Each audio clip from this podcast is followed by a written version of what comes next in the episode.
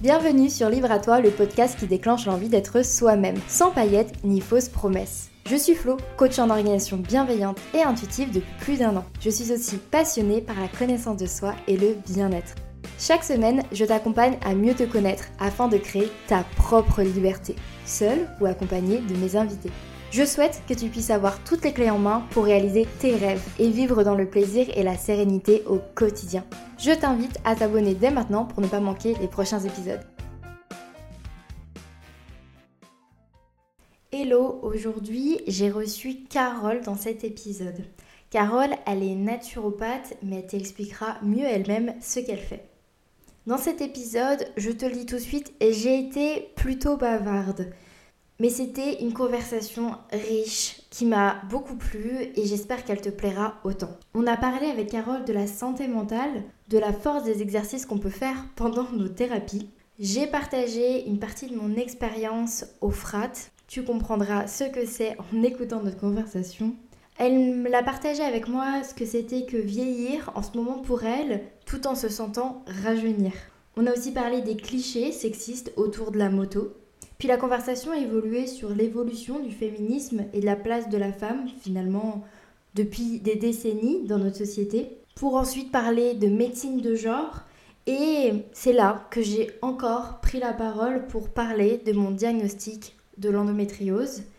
C'était un moment fort pour moi de partager ça dans le podcast et c'était pas du tout prévu de le faire dans cet épisode avec Carole.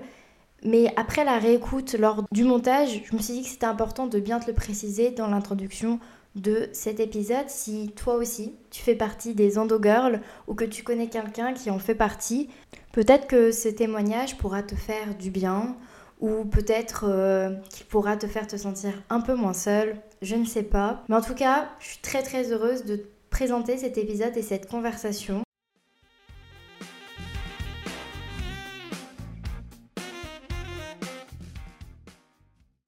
Avant de retrouver la conversation avec Carole, je voulais te rappeler que tu peux encore t'inscrire pour les ateliers Happy New Year, l'expérience qui te fait terminer l'année en feu d'artifice. Ça se passe ce week-end 16 et 17 décembre pendant deux ateliers collectifs sur Zoom. Mais qu'est-ce que c'est concrètement si jamais euh, tu ne connais pas du tout et que jamais, tu m'as jamais entendu en parler? Avant les ateliers, tu as accès à cette capsule audio pour t'accompagner à débuter ton introspection et ta rétrospection ainsi qu'un support pour prendre le temps avec toi-même de te poser les bonnes questions. Puis durant les ateliers, on remplira deux cahiers, l'un pour faire le bilan de ton année 2023 et l'autre pour préparer ton année 2024 avec les meilleures décisions pour toi. Ces ateliers, ils sont ouverts à tous, peu importe ton métier ou ta situation du moment. Je les ai créés l'année dernière pour t'accompagner à kiffer ta fin d'année et ton début d'année, pour savoir d'où tu viens et où tu vas, pour te sentir satisfait ou satisfaite, pour être fier de toi et célébrer toutes tes victoires et préparer tes prochaines. Bien sûr, je suis là tout le long pour t'aider à répondre aux questions et pour répondre à tes questions si toi tu en as.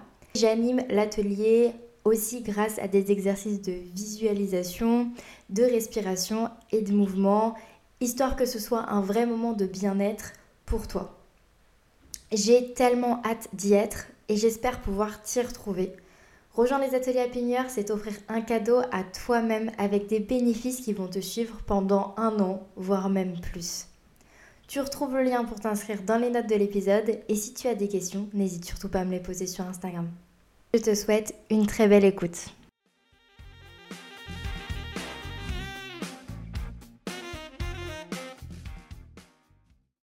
Hello, aujourd'hui je suis avec Carole.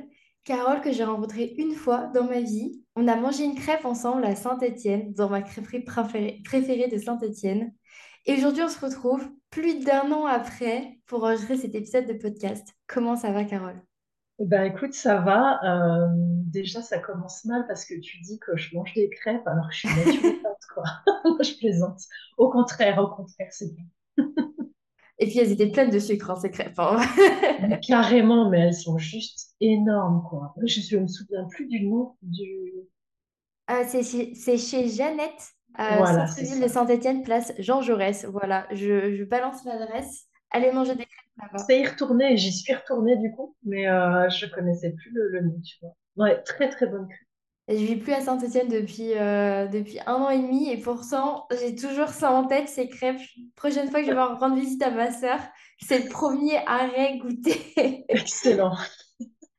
Mais merci beaucoup. Eh bien, je t'en prie, je te laisse te présenter comme tu en as envie pour les personnes qui ne te connaissent pas. Ah, pour les personnes qui ne me connaissent pas. Donc déjà, à ma voix, j'espère qu'ils ont compris que j'étais une femme. Euh, une femme qui, qui commence à, à vieillir sur, sur le papier, mais euh, pas dans la tête. J'ai l'impression que dans la tête, c'est un peu l'effet inverse qui se passe, mais, euh, mais c'est plutôt sympa. Euh, je vais peut-être me définir euh, par ce qui prend le plus de temps dans une semaine, c'est peut-être mon travail. Donc, je suis naturopathe, je l'ai déjà dit juste avant la crête. Euh, et je suis spécialisée dans l'accompagnement des problématiques féminines et des couples infertiles. Donc ça, c'est mon travail euh, de cœur. Euh, j'étais avant dans les ressources humaines, mais c'était avant comme de la pub.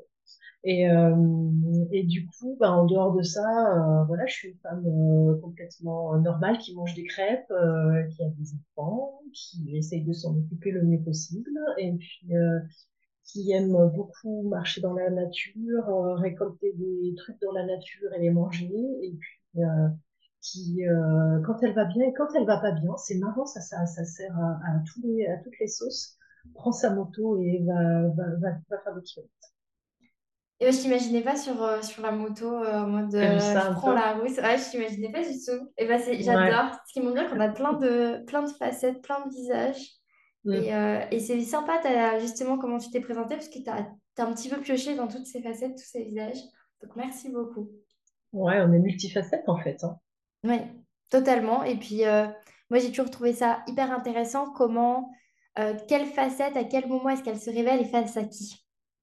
Bah oui, alors bah justement, c'est rigolo. Je peux? Ouais, je peux. Bien sûr. Euh, quand, il y a, il y a plus de dix ans, parce que j'ai vu ça, euh, j'ai vu ça hier, il y a plus de dix ans, en fait, euh, je suivais des cours de croquis, carnet de voyage, parce que je trouve ça trop beau, etc., avec l'aquarelle, faire des petits croquis quand on, quand on est en vadrouille.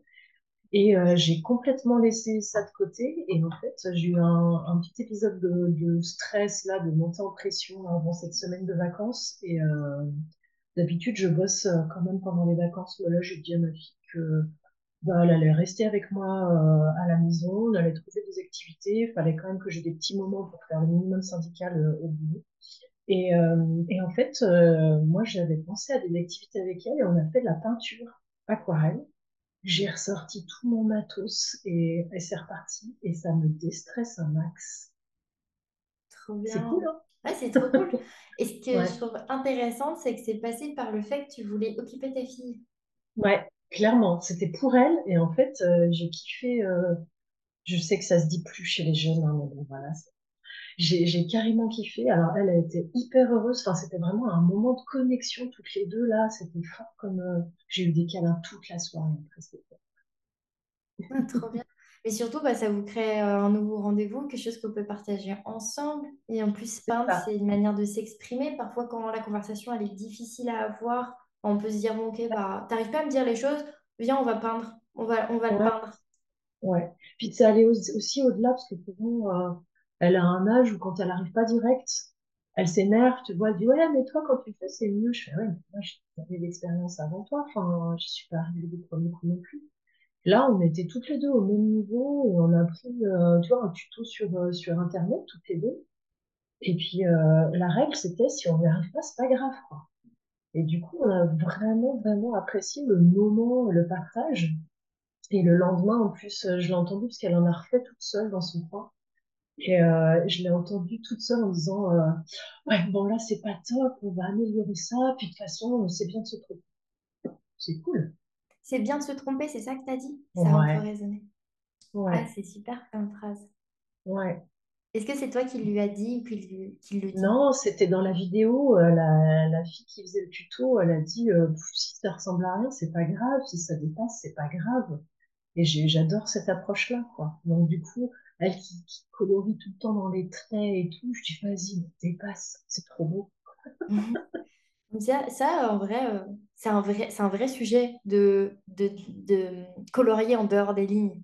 et Ah ben, de, euh, et de, et de se tromper en fait quand on apprend quelque chose de nouveau et de faire quelque chose de moche quand on est en train d'apprendre et de Mm, dédramatiser ce truc-là. Et je pense que quand, bah, à l'école classique, euh, dans les activités habituelles, bah, c'est pas du tout le cas et on, on dédramatise pas ça du tout.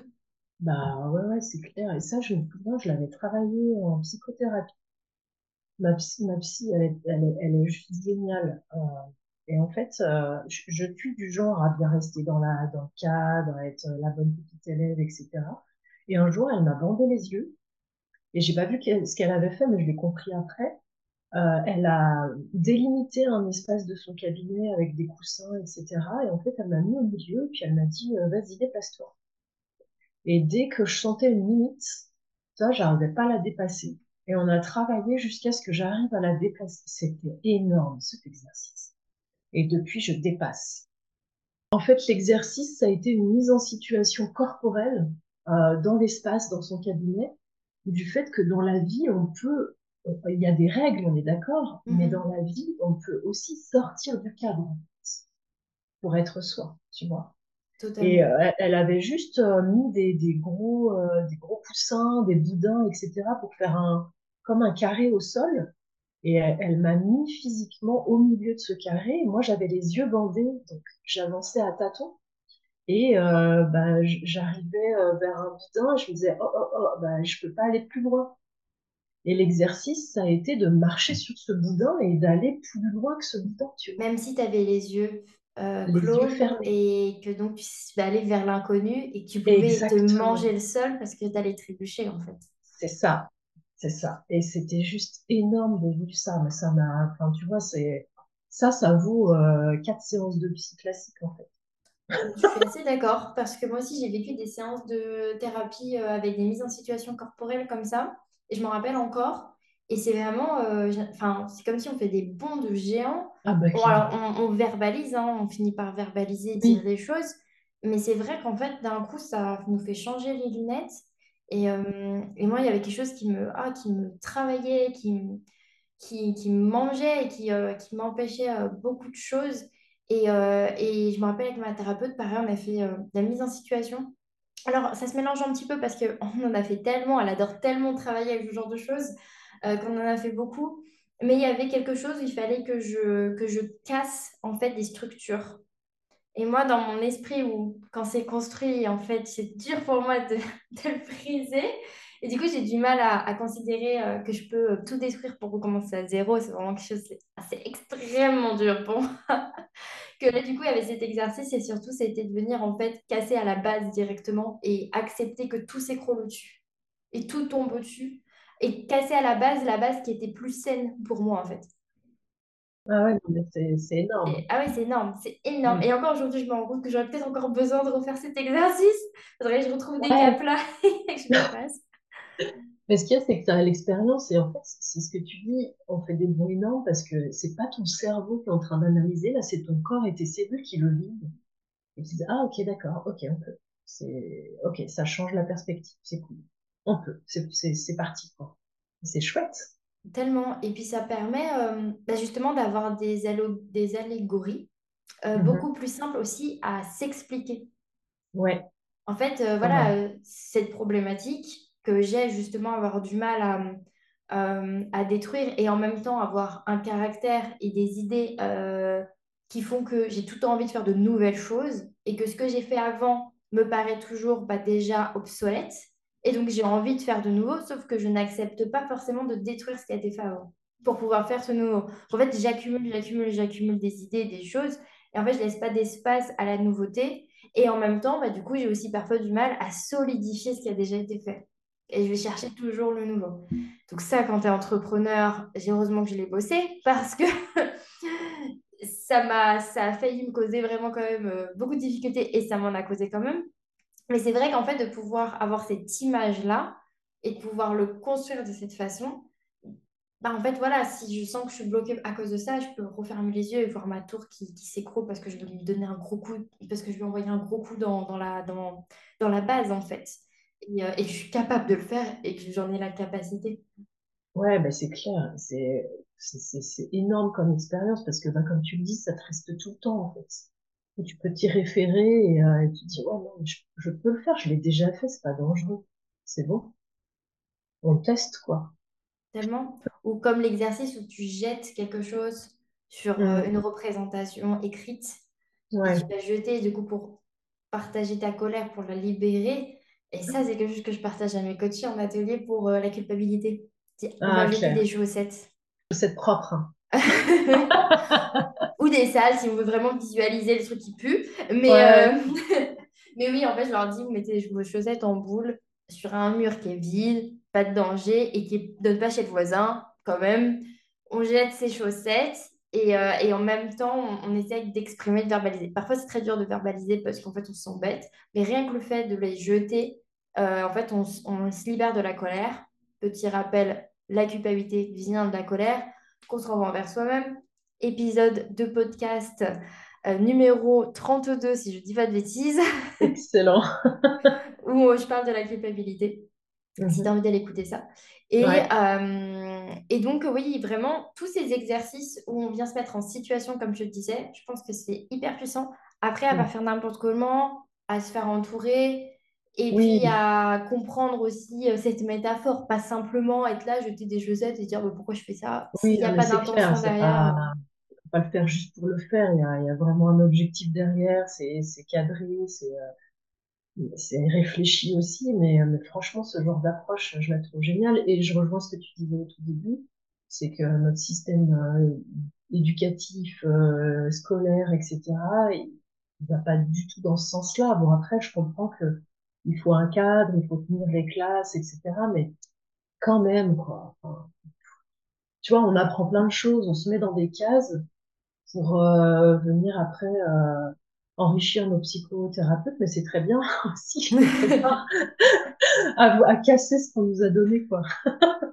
le nombre de psys qui ont, qui doivent, qui payent leurs factures à, à cause des traumas scolaires et, euh, et, du, euh, et de la phobie scolaire, euh, je pense que ouais, le système scolaire, il fait des, il fait des belles carrières de psychothérapeute hein, et Bah, de c'est clair, ouais. Je veux pas la fin des psychothérapeutes, ils sont très utiles. Hein. bien Euh, sûr. clairement, clairement, ça m'a sauvé la vie à un moment, plusieurs moments. même.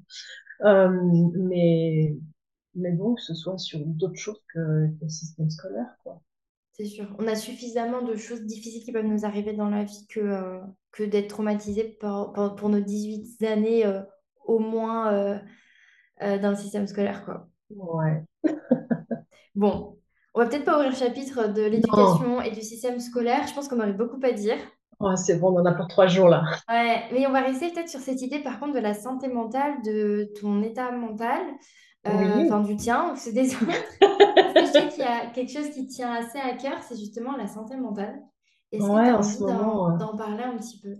ouais, carrément. En fait, euh, j'ai découvert, hein, j'ai découvert ça au début de cette année là. On est en fin, oui, on est décembre 2023 et du coup, j'ai découvert ça euh, peut-être en mars, février peut-être plutôt. En fait, euh, c'est parti, c'est parti de de plusieurs contextes que j'ai rencontrés en cabinet euh, quand je reçois mes, mes clients et euh, j'ai remarqué que j'avais un peu plus fréquemment des clients qui étaient soit euh, carrément en dépression ou qui présentaient des troubles anxieux ou euh, voilà qui n'étaient pas bien. Je me disais bah mince, il y a un moment euh, ouais je suis naturopathe mais euh, enfin, j'ai pas les compétences pour, euh, accompagner ça euh, toute seule, etc. Moi, je viens en complément, justement. Et, euh, et un jour, en fait, j'ai une cliente qui était euh, déjà venue, donc c'était un, rendez-vous de suivi. Elle n'a pas pris ce rendez-vous pour ça, mais le jour où elle est rentrée dans le cabinet, elle était en crise, en crise suicidaire. Mais clairement, hein. Donc là, elle était en train de me dire qu'elle se, se, en l'air, comme on dit. Donc là, euh, bah, ça a mouliné quand même euh, dans ma tête et je dis là, ok, donc euh, il faut gérer et en même temps, je ne suis pas préparée à ça, je ne suis pas formée à ça dans ma formation naturopathe et je pense que dans la formation de plein de thérapeutes aujourd'hui, que ce soit réflexologue, sophrologue, tout ce qui existe aujourd'hui, on n'est pas formé à faire face à ce genre de, de situation. Donc bon, j'ai fait face, euh, j'ai géré comme je pouvais, j'ai appelé après euh, une psy savoir si ce que j'avais fait euh, n'avait pas enfoncé euh, ma cliente, mais au contraire, euh, voilà. parce que j'ai vraiment cru qu'elle allait se jeter dans le fleuve en sortant de, du cabinet. Vraiment. Bon, tout est bien, hein, elle est toujours en vie, elle est super, etc. Mais je me suis dit, non, mais c'est pas possible de rester, de rester là-dedans. Donc, j'en ai parlé à une collègue qui m'a mis sur une piste, la piste des premiers secours en santé mentale. Je me suis renseignée, effectivement, aujourd'hui en France et dans beaucoup de pays dans le monde, on peut passer son, son brevet de secourisme en, en, premier secours en santé mentale. Donc, je l'ai passé en, en avril, c'est deux jours de formation où il n'est pas du tout question euh, d'être capable de diagnostiquer, etc., juste de repérer en fait. Un repérer, alors on balaye pas mal de pas mal de troubles euh, qui vont de ce que j'ai dit tout à l'heure, hein, de la dépression au trouble anxieux, euh, au trouble euh, schizophrène, euh, bipolarité, euh, des troubles du comportement alimentaire, les, les, crises suicidaires, etc. Donc on, on balaye plein de trucs, euh, plein, de, plein de troubles comme ça, que ce soit euh, hors crise ou en crise, pour pouvoir y faire face et, euh, et accompagner. Et accompagner, c'est pas du tout aller soigner, c'est dire j'ai vu que tu n'allais peut-être pas bien, j'ai mes deux oreilles pour t'écouter. Et en même temps, bah, si tu me dis des choses qui confortent ce que je repère, euh, j'ai des ressources à te donner pour te faire accompagner avec des professionnels et que tu le vis bien, que tu en sortes ou alors que tu vives avec ton truc de façon euh, normale, euh, j'ai envie de dire. Donc j'ai passé ce truc, mais c'est d'une humanité, ça remet du lien en fait entre, entre les gens. Et, euh, et la première fois que je l'ai utilisé en sortant de, de cette formation, c'est pas du tout en cabinet, c'est avec mes voisins. Tu vois, voilà, je m'y attendais pas du tout, mais je me suis sentie beaucoup plus légitime à, à juste y aller. Et c'était pas dans le mode reproche, c'était dans le mode euh, je vois quelque chose. Est-ce que euh, est-ce que je peux faire quelque chose pour vous? Est-ce que vous avez un espace pour en parler, etc. Ça m'a tellement plu que du coup, euh, je me suis dit, ben, je vais me former pour former les autres. Donc j'ai passé tout le processus. Euh, bah, je te passe, il y avait cinq questionnaires. Euh, après, il fallait que je développe euh, mon projet, etc. Et puis après, j'ai eu cinq jours de, formation formatrice et je suis accréditée maintenant. Formatrice PSSM. Mais et puis je, voilà, c'est en, parallèle de mon activité de naturopathe, bah, c'est mon engagement citoyen que de diffuser ça et de former mes pairs, euh, des professionnels, euh, enfin tous ceux qui veulent en tout cas.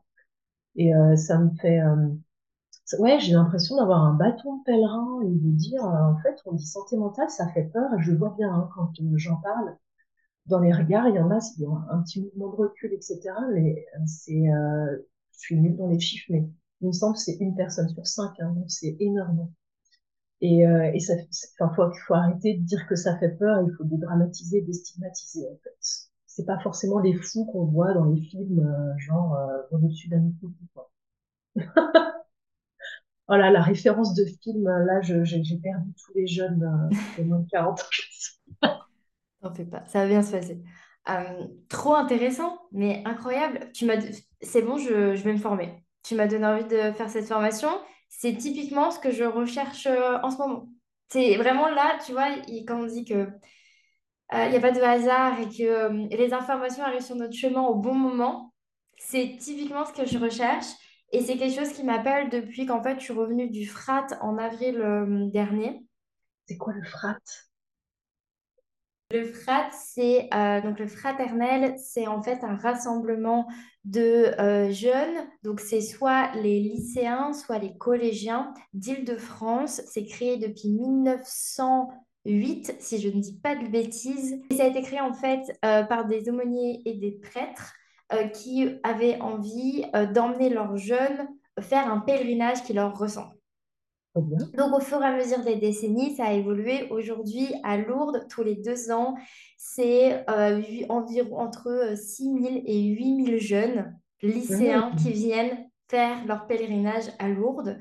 Et ah en fait, on privatise l'immense basilique. Pour les personnes qui connaissent Lourdes, pour les personnes qui ne connaissent pas, je vous explique. Il y a une immense basilique qui s'appelle la basilique Pidis, euh, qui est en fait euh, quasi souterraine, entre grands guillemets, qui est immense. Et on la privatise du coup pendant une semaine pour le frat. Et donc, imaginez l'ambiance. 8000 jeunes, 2000 bénévoles sous Wow. cette basilique avec de la pop louange à fond, une ambiance de dingue, de la, des- de, de la, de la fumée, des jeux de lumière, de la musique à fond, une organisation par les bénévoles incroyable. Et en fait, euh, c'est juste fou, c'est magique à vivre. Je l'ai vécu en tant que jeune, j'ai vécu les deux frates, celui pour les collégiens, c'est celui euh, de Janville, ça s'appelle. Pour les personnes qui nous écoutent, qui sont jeunes, qui sont euh, en Île-de-France, renseignez-vous si ça vous intéresse. Bien sûr, c'est un rassemblement chrétien, catholique. Euh, voilà. Euh, mais c'est, euh, ça va au-delà, en fait, vraiment de, de ça. Il y a Mhm. aussi des jeunes qui sont, bah, qui sont pas pratiquants particulièrement, qui viennent parce que leurs potes y vont, parce qu'ils sont dans un lycée catholique, même s'ils sont pas vraiment pratiquants, qui vont pas tous les dimanches à la messe. Bon, c'était pas mon cas quand je suis allée en tant que jeune. Et pourtant, j'ai Mhm. vécu vraiment des expériences folles. Il y a Ah, aussi des jeunes athées qui y vont, euh, donc qui ne croient pas spécialement, qui n'ont pas spécialement la foi, mais qui vont et qui vivent une expérience folle pour tout un tas de raisons. Et, euh, et c'est vraiment, des rassemblements magiques, magnifiques. Et, euh, et je voulais faire un épisode de podcast pour en parler en détail, mais je ne me sentais pas prête. Euh, mais vraiment, donc j'en parle là maintenant. Donc quand je suis revenue en fait de ce rassemblement donc euh, en avril dernier, ça m'a fait énormément bien pour tout un tas de raisons. Première raison, c'était la première fois en deux ans que je déconnectais autant Mhm. du business, Mhm. autant à ce point-là que je n'y pensais, que j'y pensais très peu et, et en fait j'ai déconnecté de toute ma vie. Pendant une Excellent. semaine, j'étais bénévole, donc en fait j'ai déconnecté pendant une semaine et je pensais que à mon service euh, auprès des jeunes, euh, à être présente, à faire ce que je pouvais. En plus, je suis tombée malade, donc en plus, c'était une catastrophe. Je suis vraiment tombée malade, mais très dur. J'ai perdu ma voix, j'ai eu une angine, euh, une angine Oh, purée. blanche qui m'a qui m'a fait perdre Mhm. ma voix très vite. Et pourtant, j'avais plus de voix et je continuais à hurler pour, euh, bah, pour, parce qu'il faut hurler dans ce genre d'endroit pour se faire entendre. Et du coup, du coup, j'ai continué à tout donner j'étais malade. J'aurais été dans le même état chez moi, j'aurais rien pu faire. J'aurais été au Ouais, fond de mon lit et Mhm. vraiment, mais j'aurais rien fait. Là, j'ai continué. Et bien sûr, en faisant attention à moi et à mon énergie, quand je pouvais plus, je pouvais plus. Et je le disais, je disais, là, il faut que j'aille me reposer. Et c'est ce que je faisais. Et c'est pour ça, en fait, que c'est des événements qui te portent et qui te font énormément de bien parce qu'ils viennent chercher des ressources en toi que tu oublies dans ta vie quotidienne. Et donc, bref, événement de fou. Et en fait, pendant le FRAT, il y a plein de... euh, il y a, il y a plusieurs commissions. C'est là où on arrive par rapport à la santé mentale. Je fais le lien. Il y a plusieurs commissions. Donc moi, pendant que j'étais euh, bénévole cette année, c'est la première fois que j'étais bénévole pour le, pour le FRAT, j'ai choisi d'être bénévole en tant que euh, supplétif, c'est-à-dire toutes les personnes qu'on va mettre là où il y a besoin d'aide.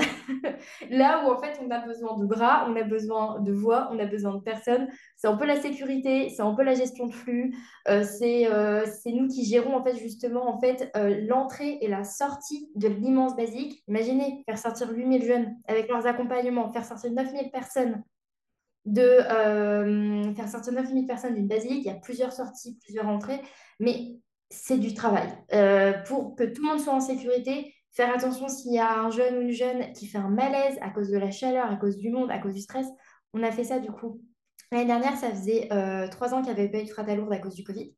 Et vraiment, on a vu les jeunes marqués quand même par cette période du Covid, où c'était quand même très bizarre pour eux et très spécial pour eux de vivre ça. Pour beaucoup, ils n'avaient pas vécu le frat justement à Janville parce qu'il n'y en avait pas eu à cause euh, justement euh, bah, du Covid. Donc pour beaucoup, c'était leur premier aussi grand rassemblement de leur vie. Euh, même pour certains, ils n'avaient même pas connu euh, les premières grosses soirées parce qu'ils étaient au fin collège dans- en plein Covid, quoi. Donc, en fait, c'était quand même très particulier aussi pour ça. Et donc, il, fa- il fallait gérer tout ça. Et qui est-ce qu'il y avait aussi comme commission? Celle de la commission écoute, les suites turquoises. Mhm. Et en fait, je suis revenue du frat avec tout ce que je sais en tant que coach, en tant qu'accompagnante du bien-être. Et je me suis dit, pour tout ce que j'ai pu voir et tout ce que les suites turquoises ont réalisé pendant une semaine pour les jeunes, ça m'a tellement rempli d'émotions et ça m'a tellement porté de l'espoir que je me suis dit, il faudrait avoir des suites turquoises dans la rue. En fait, cette commission, les turquoises, on devrait en avoir dans la rue. Et là, j'ai commencé à me dire, mais j'aimerais trop faire ça. J'aimerais trop pouvoir trouver un moyen d'être un suite turquoise dans la rue. Alors pourtant, j'étais même pas dans cette commission, mais je me suis renseignée pour pouvoir aller la faire euh, dans, le dans des prochains frats. Et en fait, j'ai discuté avec le, le responsable et celui qui forme, et donc qui est, qui est psy et coach. Donc, il avait cette double casquette, ce que j'ai trouvé super intéressant. Je lui dis, hmm, voilà, les suites turquoise et coach aussi.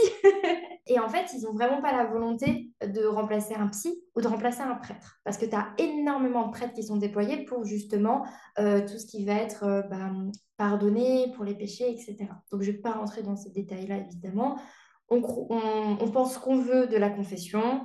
Certains prêtres sont géniaux et on sait que certains prêtres ne le sont pas du tout. Mais c'est comme ça, on peut rien y faire. Enfin, moi, je n'ai pas le pouvoir pour y faire quelque chose là maintenant dans ma vie. Je ne vais pas mener ce combat-là. Euh, mais du coup, en fait, il venait, en fait, souvent, euh, du coup, la commission écoute, elle est souvent là, finalement, un peu en premier rideau, en premier moment. Je vais essayer de parler à quelqu'un pour le jeûne. Donc, imaginez donc sous cette immense basilique, pendant les, pendant les célébrations, on se baladait dans, si tu te baladais dans les, dans les cursives, euh, la dernière, euh, la belle célébration qui est le samedi soir à la fin de la semaine, il y avait toutes les personnes qui avaient un truc turquoise étaient prises par un jeune. Tous les prêtres étaient pris par un jeune. Et il y en avait, il y avait vraiment, il y avait vraiment beaucoup, beaucoup de personnes. Et, et là, je me dis, mais ces jeunes, ils ont besoin de parler, ils ont envie de se sentir mieux, ils ont envie de soulager des choses, ils ont envie de se sentir écoutés. Et, le, et quand j'en discute avec le responsable, il me dit, bah, j'ai fait plusieurs signalements près des personnes compétentes pour des enfants, des adolescents qui sont en danger. Et là, je me suis dit, ok, sans frat, qu'est-ce qui serait passé? Et avant, du coup, de, de venir en tant, que, en tant que bénévole au FRAT, on est obligé de faire une formation obligatoire qui est disponible sur Internet, qui est plutôt bien faite.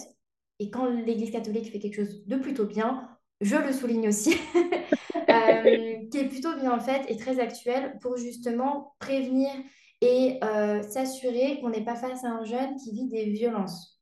Ça peu importe le, le type de violence, mais surtout tout ce qui va être violence sexuelle. Euh, et, euh, et, si ce jeune-là n'est pas en danger. Et justement, pouvoir aller voir les personnes compétentes pour pouvoir le prévenir, le signaler et que tout soit bien pris en charge. Et du coup, pendant que j'ai fait cette formation avant de partir au FRA, je me suis dit, voilà, super intéressant. J'ai même appris des trucs pour ma vie quotidienne. Et c'est là, comme tu disais tout à l'heure, tu disais, mais trop important pour notre vie quotidienne et notre, et notre, et notre civisme de savoir ce genre de choses. Et, j'ai vraiment appris des choses bah, par rapport à la loi, savoir combien de temps, euh, euh, et ben, on peut, combien de temps après on peut porter plainte si on apprend qu'un jeune a vécu une agression, euh, même si c'était il y a 5, 10 ans, est-ce qu'on peut encore faire quelque chose? Qui est-ce qu'il faut aller voir? Qui est-ce qui dit un mensonge? Si quand on va le voir, il nous dit que c'est plus possible aussi que ça, on l'a entendu. Il y a beaucoup de témoignages dans des commissariats où on dit que c'est trop tard, alors que ce n'est pas le cas etc., etc. Et tout ça, je me dis, ok, j'amagalise une information, c'est super important. Et euh, aussi avoir un rôle et une posture qui n'est pas celui du copain euh, auprès du jeune, qui est adolescent, qui est mineur, mais avoir un rôle d'écoute. Et pas non plus un rôle où, en fait, ah bon, moi, je suis ton bon pote, dis-moi tout ce que tu as besoin de me dire, mais t'inquiète, c'est pas grave, ça reste entre nous. Non, par contre, s'il y a quelque chose de grave, bah, en fait, il faut que le jeune soit conscient que tu peux aller lui parler, qu'il peut venir te parler parce que tu pourras faire quelque chose. Le bon pote, il fait pas grand-chose. et il n'a bah pas forcément... Et puis il est démuni aussi, il n'a pas forcément les compétences. Exactement. Mm. Donc en fait, il y a tout, tout, ce rapport. Et donc là, vraiment, euh, moi, j'y ai beaucoup pensé par rapport aux, jeunes, par rapport aux, personnes qui sont bah, adolescentes et euh, qui euh, peuvent se sentir extrêmement seuls parce que moi, j'ai vécu des moments dans deux sens où je me suis sentie extrêmement seule face à tout plein de sujets. Euh, et ma santé mentale, c'était une cata, mais à l'époque, on en parlait, mais pas du tout. moi, j'ai eu la chance d'avoir quand même des parents qui ont été à l'écoute un minimum et qui m'ont permis d'aller voir une psy quand j'étais en quatrième. Et heureusement, enfin, sans ma psy euh, pendant ces périodes de ma vie, mais je n'aurais pas pu continuer en fait. Je le sais, elle m'a sauvé la vie. elle m'a juste sauvé la vie. Et en fait, euh, pour ça que j'en reviens à cette idée de je veux des suites turquoises euh, dans la rue en fait. Et, et, et je trouverais ça génial comme idée. Bien sûr, ça demande un travail faramineux, ça demanderait des ressources, ça demanderait des personnes bien formées, correctement formées, avec les épaules pour. Mais justement, quand tu viens sur Turquoise, tu fais une formation pendant plusieurs jours euh, pour pouvoir bien écouter et bien, et bien écouter, bien écouter. Monsieur Turquoise n'est pas là pour donner des conseils et pour dire Non, c'est accueillir. Exactement.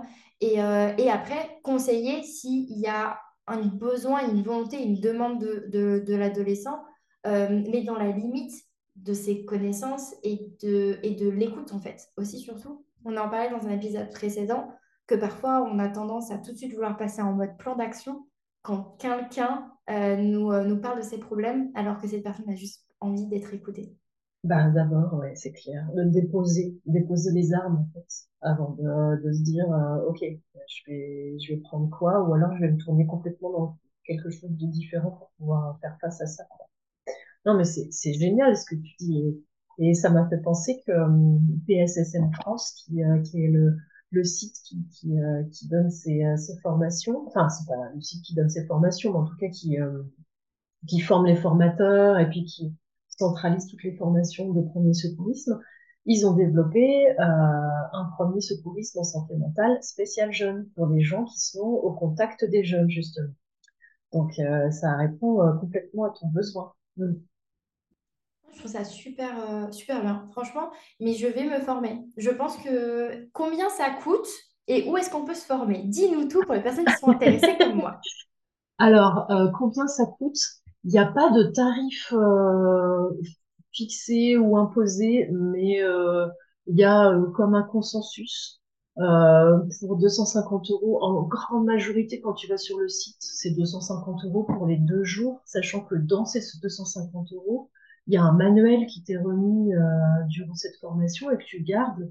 Il fait euh, plus de 150 pages de mémoire et euh, il est, il coûte 30 euros. Donc, en fait, la formation en elle-même coûte euh, 220 euros. Bon, après, je vais avoir un deuxième discours qui est ce que vous payez en fait à la personne, formatrice, coach, thérapeute, ou c'est pas ce qui va dans sa poche.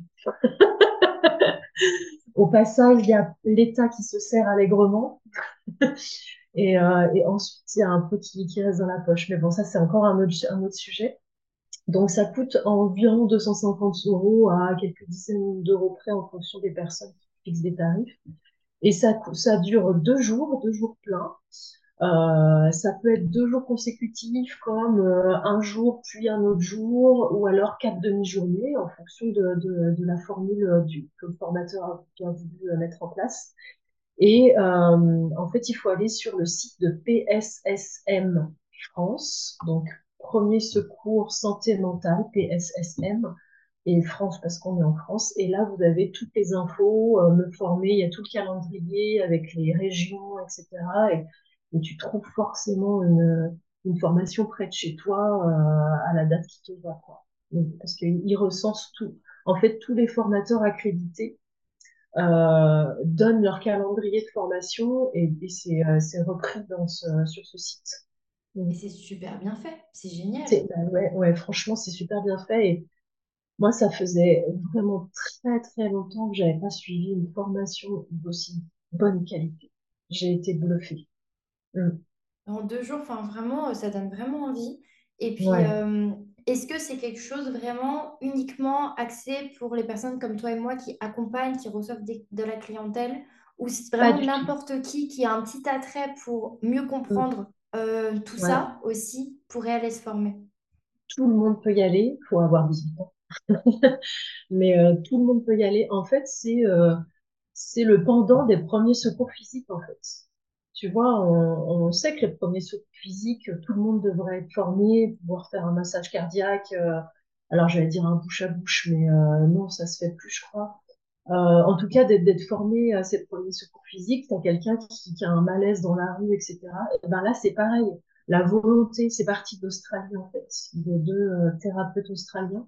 La volonté de ces fondateurs de ce mouvement-là, c'est que toutes les personnes soient formées à repérer dans leur entourage familial, amical, associatif, professionnel, quelqu'un qui va pas bien au bout d'un moment. Enfin, tu le sens se dégrader, se renfermer, etc et de pouvoir lui dire que pas tout seul Et avant d'être au fond du trou et que le trou soit beaucoup trop profond, etc., viens, regarde, il y a des choses qui existent et tu peux en sortir, quoi. Et Et puis, ça me ouais, rappelle justement, on disait au début de l'épisode, l'école. Enfin, moi, je me rappelle que j'ai passé plusieurs fois des euh, mm, mini-brevets de secourisme à l'école, où justement on ouais. apprenait à faire le massage cardiaque, à mettre les personnes en PLS, et on apprend ça dès la maternelle. En fait, Bah, secours, ouais. je me rappelle avec la Croix-Rouge qui faisait des interventions. Alors, peut-être que tout le monde n'a pas connu ça. J'ai vraiment non. super souvenirs de ça euh, à l'école. Euh, il y avait une, une personne, deux personnes après qui venaient faire des interventions de la Croix-Rouge. Et je- peut-être c'était euh, peut-être une fois par trimestre, mais c'était ça tous les ans. Donc dans mon école, en fait, on avait l'impression de voir ça souvent. Et au fur et à mesure qu'on grandissait, les choses étaient un peu différentes. Et puis après, à des moments où Eh on oui. s'ennuyait, parce qu'on revoyait la même chose qu'on avait vu euh, l'année d'avant. Mais euh, je me rappelle, elle avait un, un rétro, euh, il y avait le rétroprojecteur et elle mettait des, Ouais, slides sur le rétroprojecteur, là, vraiment à l'ancienne, où on avait euh, c'est des clair. petits personnages qui euh, touchaient le, le four, est-ce qu'il faut toucher ou pas le four, euh, Mm, et, Ah, et- des choses vraiment qui sont restées dans ma tête, mine de rien, Bah ouais. qui sont Mm. hyper présentes, parce que aussi, bah, il y a eu le travail de répétition. Alors même si on s'ennuie un petit peu, parce qu'on a l'impression d'avoir déjà vu tout ça, bah, mine de rien, à cet âge-là, revoir les mêmes choses tous les ans, bah, c'est hyper important. Et aujourd'hui, quand je vois... mais en fait, euh, ma, ma poignée de casserole qui est euh, sorti de la cuisinière, je pense Ouais. à la petite image du Mm. personnage qui, en fait, en mettant le- la, la poignée sortie de la cuisinière, tu peux renverser la casserole sur toi et te brûler.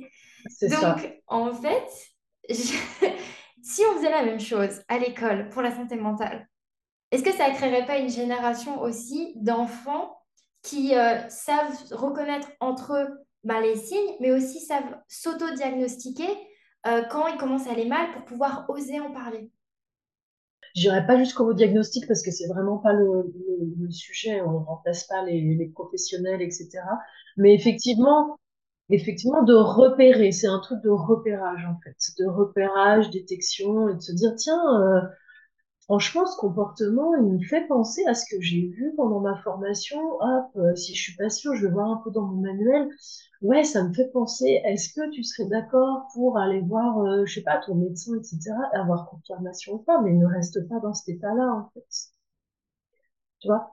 Est-ce que tu ressens que t'es pas bien? Et puis oui, comme tu dis, euh, après, euh, t'es capable de toi à toi de dire, Hum, en ce moment, je me sens pas super. Bon, après, la vie, elle est euh, faite de hauts et de bas, hein. Mais si le pas super, il commence à durer des semaines et des mois, euh, là, se faire, se faire un peu de soucis. Et puis, euh, et puis, du coup, t'as les ressources, quoi. Hum. C'est clair, c'est clair. En tout cas, super intéressant. Enfin, moi, c'est bon. J'ai du coup, il va falloir que je- que j'économise pour cette formation. C'est mon prochain euh, investissement, je ouais. crois. Ça m'appelle de fou. Bah, Euh, franchement, donc merci pour ce partage et, euh, et c'est aussi le but euh, des médias comme euh, ce que je crée, c'est de pouvoir euh, dire euh, qu'il y a ça qui existe et que c'est possible en fait euh, de, de, de se former euh, pour des choses qui nous tiennent à cœur sans non plus passer par 4 ans de, fac de psycho. Non, mais voilà, c'est ça, c'est deux jours et c'est deux jours qui peuvent sauver la vie de plein de gens en fait. Bon après, euh, ce que j'aime bien aussi, c'est que euh, te disent bien pendant ces deux jours que t'es pas le sauveur du monde non plus. C'est-à-dire que euh, si un jour tu es dans la rue et que tu vois, je sais pas, quelqu'un qui est en alors on appelle ça en crise, mais euh, alcoolisé et qui, qui, qui est pas bien, qui voilà, qui est en train d'embêter et tout, et que toi tu as un super rendez-vous important pour ta vie et que tu vraiment pas le temps, c'est ok de pas t'arrêter, hein, on- personne t'en voudra non plus, tu vois. Et euh, je trouve ça, euh, je trouve ça euh, vraiment important de le souligner aussi, de dire que c'est pas parce que tu as ton, ton petit diplôme euh, premier secours, euh, voilà, que tu dois t'arrêter à chaque personne ou pareil, euh, j'ai pris le train il n'y a pas très longtemps pour un déplacement. Il y avait euh, une fille euh, qui était entre deux wagons là, en train de pleurer, etc. Moi, j'étais pas tellement dans un mood à vouloir écouter peut-être quelqu'un qui, qui, voilà. Je l'ai juste regardé, accroché le regard, je, ça va. Elle m'a fait, c'est ok, c'était bon, quoi. J'allais pas insister plus que ça. Et, j'ai pas de culpabilité à me dire ah, mais ça se trouve elle est vraiment pas bien. Et puis euh, enfin tu vois il faut, aussi dédramatiser le truc et, euh, mais euh, eh ben, si tu es confronté puis que tu as euh, le temps l'énergie et tout ça ben, tu peux tu peux peut-être sauver la vie de quelqu'un. C'est important ce que tu dis. C'est vraiment important parce que en fait faire attention à la santé mentale des autres c'est pas non plus dégrader la nôtre Exactement. Et ça, ils insistent beaucoup sur, euh, par exemple, bah, quand vous êtes allé voir quelqu'un, être allé au contact, etc. Voilà.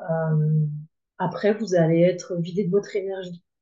Donc, il faut que vous vous fassiez euh, la liste des, des, euh, des, activités qui vous vident la tête et qui vous remplissent de joie, etc. Je trouve ça euh, hyper important, en fait, qu'il y ait ça dans cette formation, de souligner que, alors, Perso, je le savais de par ma profession parce que j'ai bien appris à pas à me protéger, mais à me ressourcer, à, à ce que ça ne vienne pas envahir ma vie personnelle. Parce que j'ai des clients, ils me disent des choses, des dur, etc. Mais quand on n'est pas dans cette profession, qu'on est un citoyen lambda et qu'on sait pas trop, eh ben, la lumière est, mise là-dessus de dire, ouais, quand tu vas aider quelqu'un, ben, toi, euh, derrière, tu vas être un peu fatigué, un peu pris comme ça et, et, euh, et, et, et bah, va te ressourcer, quoi. C'est important. Parce que sinon, c'est toi qui iras pas mal, comme tu qui iras mal. C'est vraiment cette métaphore de euh, mettre d'abord son masque à oxygène.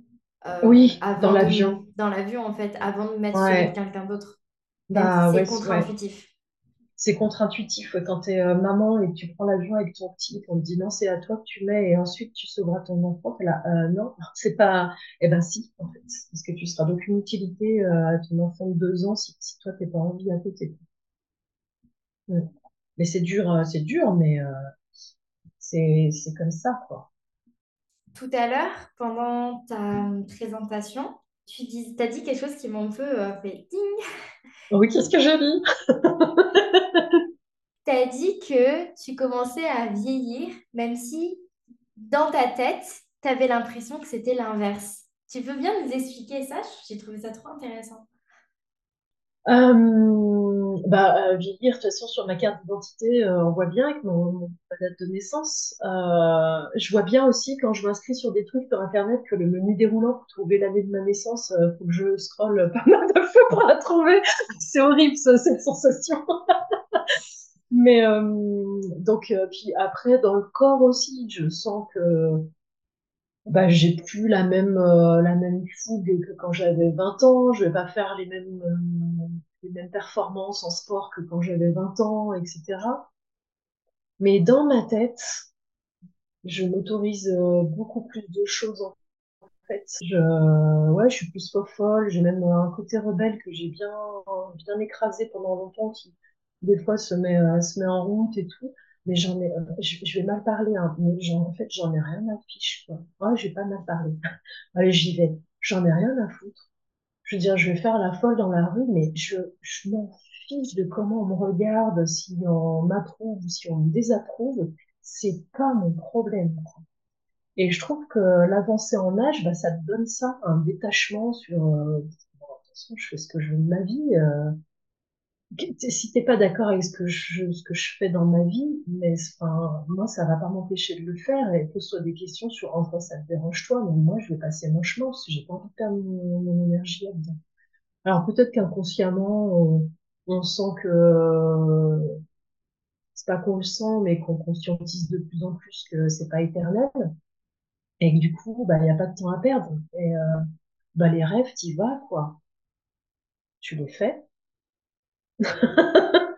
Tout simplement, en fait. Alors, évidemment, après, il y a des freins, euh, euh, j'en sais rien, euh, des freins euh, financiers ou des choses comme ça, mais c'est que, euh, enfin, le rêve devient juste un objectif et le frein, bah, tu, tu, tu le gères pour qu'il en devienne plus long.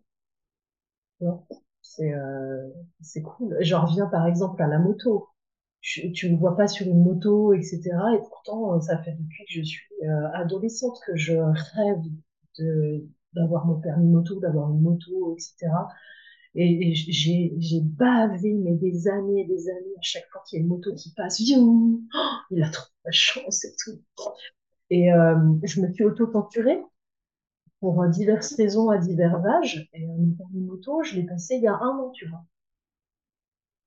Donc, quand je suis allée à l'auto-école en disant oui, je voudrais des renseignements sur le permis moto, et, la dame qui lève les, les, yeux sur moi et puis qui me regarde, elle fait euh, c'est pour votre fils? Bah non, c'est pour moi. Ah et je, bah, je m'en fous de ce qu'elle pense, etc. Euh, voilà. Après, non, mais c'est cliché. Ben tu oui. es venue et elle a pas dit c'est pour votre fille. Elle a pas dit oui, pour en votre plus, enfant. ouais. Elle a dit c'est pour votre fils. c'est ça, ouais. Mon fils, qui au demeurant ne veut pas passer son permis moto. Ça m'intéresse pas, donc euh, Et encore, euh, encore plus cliché, là, c'est, c'est pas moi, mais parce que euh, je, fais partie d'un groupe sur Facebook de, de femmes à moto et tout. Et il y a pas longtemps, je suis, euh, je suis révoltée hein, parce que j'ai, j'ai lu. Il y a pas longtemps, il y a une fille qui a écrit un, message en disant euh, euh, voilà, je rêve de passer mon permis moto, mais j'ose pas trop, etc.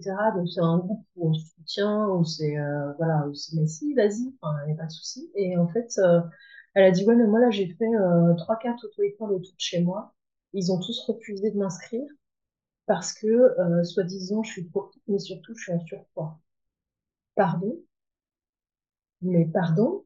Mais moi, j'ai carrément dit, euh, attends, euh, moi, je mets une cagoule, tu me donnes l'adresse, je vais leur péter leur gueule parce que c'est, mais c'est inadmissible d'entendre ça aujourd'hui, quoi. Enfin, même euh, à d'autres époques, mais c'est juste inadmissible. Mais tu vois de tu vois toutes les, morphologies de mecs sur des motos. pourquoi une femme, si elle n'est pas super fine, elle pourrait pas aller sur une moto? Tu m'expliques? C'est impressionnant. Ce, Ah, c'est impressionnant. En plus, c'est des personnes qui font leur loi, en fait, qui gâchent le rêve de quelqu'un. Ben oui. Et euh, là, elle est démoralisée. J'espère qu'elle va trouver quelqu'un qui, ben, là, elle n'ose plus. Elle est, elle, est, elle est bloquée, en fait. Ah, mais c'est horrible. En plus, ça se trouve, elle avait peut-être même, elle avait peut-être même euh, déjà une sensibilité par rapport à son poids et à l'image qu'elle renvoyait. et là, euh, on vient rajouter ça. Elle a donné ses mensurations, enfin, son, sa taille et son poids. Elle n'est pas en surpoids, Enfin, ça va. C'est juste qu'elle répond pas au cliché que les hommes qui gèrent les, les, auto, les, les moto-écoles euh, ont d'une femme sur une moto, en fait. Ben oui, il faut qu'ils arrêtent un peu Instagram à voir euh, des nanas à poil en string et en, et en soutif euh, sur les motos. Enfin, déjà, pardon les mecs, mais il y a des règles de sécurité sur une moto. Hein. mais il faut, faut arrêter, quoi. Alors, ce genre de truc, moi, ça peut me faire briller et je peux vraiment partir dans la violence, par c'est horrible à hein, dire, hein. les gens me connaissent plus euh, calme et tout. Mais là, je peux partir dans la violence verbale et euh, je suis pas physique. Mais si je l'ai en face de moi, ça pourrait peut-être. Non, j'aurais quand même un frein. C'est dommage de, de, gâcher, enfin, parce que toi, du coup, quand, quand on est la personne qui agresse ou qui est violente physiquement, ça se retombe sur nous, en fait. c'est dommage. C'est ça qui me ferait mais. Voilà, c'est ça, c'est dommage pour toi de, de gâcher euh, peut-être une, euh, un casier vierge pour quelqu'un comme ça. Mais qui te dit qu'il est vierge? Ah Non, je plaisante. le truc, euh, on va prendre des scoops. Tes clients qui vont venir, qui vont venir, tes clients qui vont venir après à ton cabinet vont dire Bon, du coup, qu'est-ce que tu as fait? C'est excellent. J'adore ce genre de truc, tu sais mettre le doute. oh là là, non mais enfin voilà, je, je pense que j'irai pas jusqu'à exprimer cette violence physiquement, mais ce genre de comportement me fait vriller. Je ne comprends pas. Et je, je et, en même temps, je dis mais comment est-ce qu'on peut agir pour que ça, ça n'existe plus en fait? Je pense qu'on est en marche. il y a quelque chose que enfin, je dis pas que, que, le monde va bien et que euh, tout va bien et que, et que euh, tout est mieux. Hein. Je dis pas ça. Je dis simplement qu'en fait, ça fait très peu de temps dans l'histoire de l'humanité que les femmes euh, se battent pour leurs paroles, pour leur place, pour leurs droits, pour leur équité, pour l'équité dans, dans, le monde. Et en fait, enfin, c'est des milliers d'années de patriarcat qu'on est en train d'essayer de combattre. vrai, ouais. Non, mais tu as raison, ça remet en, perspective. Et, et ça, c'est quelque chose qui me... Moi, personnellement, quand je pense à ça, ça me fait garder l'espoir. Ça me permet d'être moins en mm. colère, d'être moins frustrée. Ça veut pas dire que je euh, me dis qu'il y a rien à faire et que, euh, tout va bien. Je suis pas en mode train de voir les bisounours, mais je, suis consciente que je me dis que moi déjà, en tant que, femme qui va sur ses 25 ans, donc seulement 25 ans de vie humaine, c'est rien en fait, j'ai vu des évolutions de fou. Entre ce que j'entendais quand j'étais en primaire, euh, les combats qu'on avait en primaire, comme par exemple les garçons qui voulaient regarder sous les jupes, Et en plus, à cette époque, il y avait déjà quand même la belle loi de je regarde sous la jupe des jolies filles, mais pas des filles que je considère pas étant jolies. Moi, on n'a jamais cherché à regarder sous ma jupe, par exemple, quand j'étais en primaire. Ça, j'ai jamais eu ce problème-là. Mais du coup, par contre, c'était limite. On était, j'étais jalouse dans, dans, un truc de ma tête. J'étais jalouse que moi, on n'essaye pas parce que je comprenais ce que ça voulait dire. Donc c'est là qu'en fait le patriarcat est horrible et vicieux. C'est qu'on on, crée des- des femmes qui peuvent être, ouais, c'est ça, qui peuvent être jalouses parce de l'intention malsaine de l'homme qu'il a sur une autre femme parce qu'en en fait nous on n'est pas assez par rapport à, ses à son regard. Et ça c'est juste dans la cour de récréation de maternelle en fait. Donc Ouais, c'est vrai, parce qu'on a, on a intégré ça et du coup, le, travail, c'est de désintégrer de nos têtes. Exactement, et en fait c'est super long. Et moi quand je vois déjà le chemin que moi j'ai fait entre cette époque et aujourd'hui, comment je vois le monde et comment je me vois, comment je vois les femmes, parce que mine de rien, moi j'ai grandi avec énormément de misogynie euh, euh, in- interne euh, et dans mon éducation et dans ma façon de voir le monde, hein, clairement. Et aujourd'hui je pense que j'en ai encore et je ressens encore des phrases, des fois je me dis, comment tu peux dire un truc pareil? En fait, vraiment, je, je suis, mais comment tu fais un truc pareil? Après, je l'ai dit, je me dis, mais c'est pas possible. Et ça, je pense que c'est quelque chose qu'il faut accepter. Faut pas le normaliser, faut pas se dire c'est pas grave. Il faut accepter qu'en fait, bah, on a grandi comme ça et qu'on peut pas tout détruire, tout briser dans notre cerveau et dans notre système Oui, en non, deux minutes. C'est pas possible. Et du coup, bah, justement, il quand je savoir, l'échelle de l'humanité, je me dis, en vrai, il y a eu du progrès. Et puis, sur, euh, sur, euh, je, je reprends sur mais comment j'ai pu dire ça, etc. Moi, des fois, je, je peux faire des blagues un peu misogynes, mais il faut remettre aussi dans le contexte. Je sais très bien où je me place quand je la fais. en fait. Tu vois, Euh, c'est que je, je me sens pas euh, être en train de, de continuer euh, un système qui ne va plus, etc. C'est juste que j'ai assez de recul pour en, en, en rire et que la personne en face de moi, je sais qu'elle a assez de recul pour en rire et qu'elle pense pas un mot de ce qui vient de se dire. Tu vois ce que je veux dire? Oui, je vois totalement. Mm. Je vois totalement. Après, c'est je, la fameuse phrase, on peut rire de tout, mais pas avec n'importe qui. ouais. Voilà, mais qui peut poser de vrais problèmes, comme justement, on pas avec n'importe qui. Et Ah euh, ben, tout dépend aussi du, de là où est-ce qu'on l'a dit. Par exemple, si on sort une blague extrêmement misogyne sur mon podcast, personnellement, même si peut-être en privé, je l'aurais laissé passer, je pense que sur mon podcast, je la laisserai pas passer, je la laisserai pas, en fait. Mais c'est clair. Je considère que quand on a cette responsabilité d'être un média, et euh, alors moi c'est un petit média, hein, c'est tout petit, mais c'est quand même des gens qui vont venir écouter, je ne sais pas qui et quelle audience et à quel moment, bah, je me dis c'est une responsabilité quand même de, de véhiculer un message qui selon moi est juste, mais selon ma, au final aussi selon mon propre prisme de valeur, hein. De toute façon, tout est Bah oui, biaisé, oui, mais euh, c'est toi qui décides, hein. c'est ça. Et bien justement, euh, Pour terminer un peu cette conversation, il y avait des questions que j'ai envie de te poser. Et je trouve que là, on a fait un bon point avec cette place de la femme. En tant que justement euh, naturopathe et euh, spécialisée euh, dans les troubles bah, finalement qui touchent principalement les femmes, en fait, quand tu accompagnes bah, des femmes qui ont des, qui ont des soucis avec leur cycle, peut-être des douleurs, des maladies, des choses vraiment qui sont, qui sont compliquées à vivre, mais qui sont exclusivement pas liées à ce que c'est qu'avoir un corps de femme. Mhm. Par rapport à ce que tu partages sur les réseaux sociaux, j'ai pu voir que tu essayes de faire en sorte que les femmes, même si elles ont des soucis euh, liés, ben, par exemple, à des maladies ou des troubles ou des choses qui vont être difficiles avec leur cycle, avec le fait qu'elles aient un corps de femme et que justement, ça peut être compliqué pour elles par rapport à ça, Mhm. comment est-ce que tu fais pour les aider au quotidien? Quelle est ta mission pour les aider au quotidien pour qu'elles se sentent bien malgré ces problèmes? En fait, mon travail, c'est justement d'aller chercher euh, la cause de ces problèmes-là et de, d'essayer de faire, de cesser cette cause.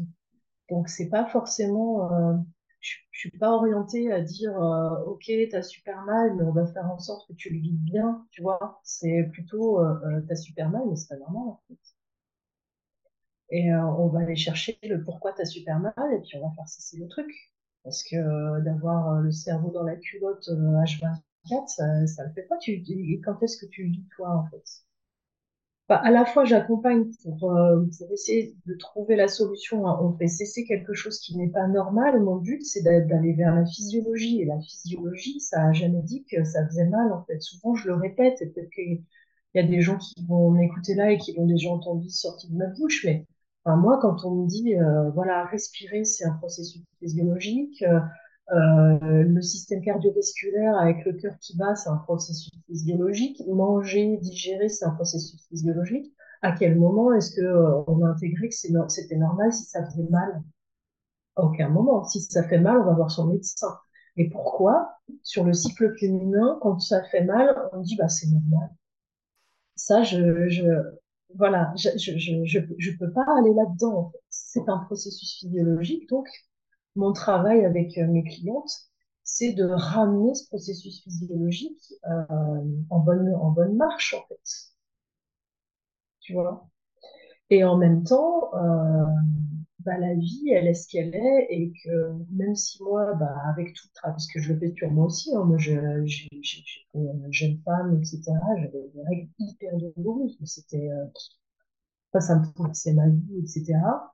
Et aujourd'hui, j'ai fait ce qu'il faut, euh, je suis très très bien avec mon cycle, j'ai compris comment fonctionne tout, ce qui n'empêche que bah, si j'ai euh, une période hyper stressée ou hyper chargée, bah, je vais avoir un, un cycle euh, tout pourri, comme je dis, euh, où je vais peut-être avoir un peu mal, où je vais pas être bien, etc. Je l'accepte, mais parce que je sais ce qui s'est passé. Donc mon approche, elle est explicative. Si tu comprends comment tu, tu fonctionnes, ben, tu acceptes mieux et tu comprends mieux ce que tu dois faire et ce que tu dois moins faire. Après, le choix, il reste euh, individuel. C'était, Je c'était sais pas si dans ce... très claire. Non, mais clairement, ma question n'était pas claire, mais toi, tu as été très claire. Ah voilà. Euh, c'est vrai que dans ma question, c'était ça que je sous-entendais, c'était plutôt cette idée, en fait, comment faire pour accepter notre cycle ou notre, notre physiologie, en fait.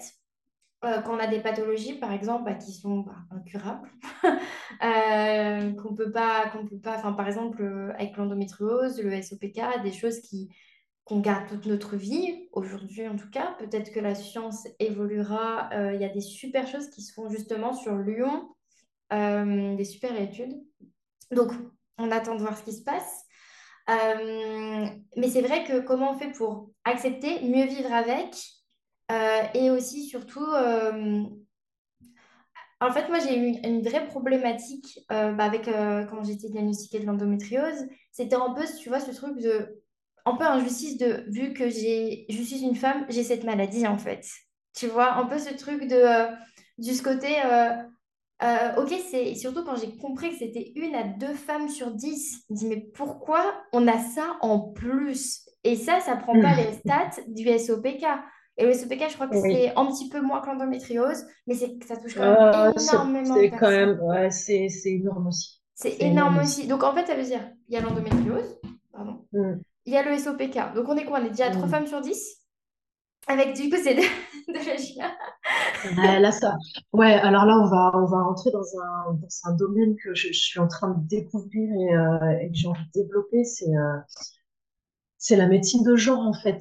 Et c'est qu'effectivement, euh, parce que là, je t'entends dire, pourquoi on a ça en plus?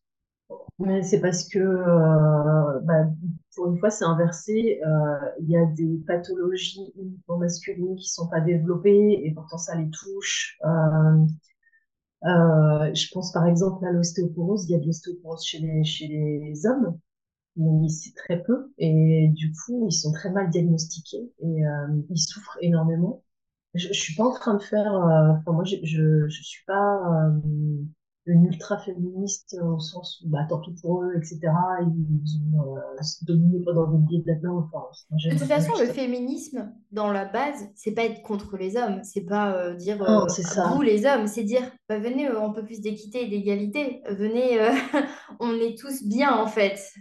le féminisme est bon pour les hommes aussi, en fait. Le Oui, mais féminisme est sain pour les hommes pour tout un tas de raisons. C'est hyper sain Ouais. aussi pour les hommes de d'être on, on- est d'accord. Ce que je voulais souligner, c'est certains, certains mouvements qui sont un peu ultra et euh, je me, enfin, moi, je me reconnais pas dessus.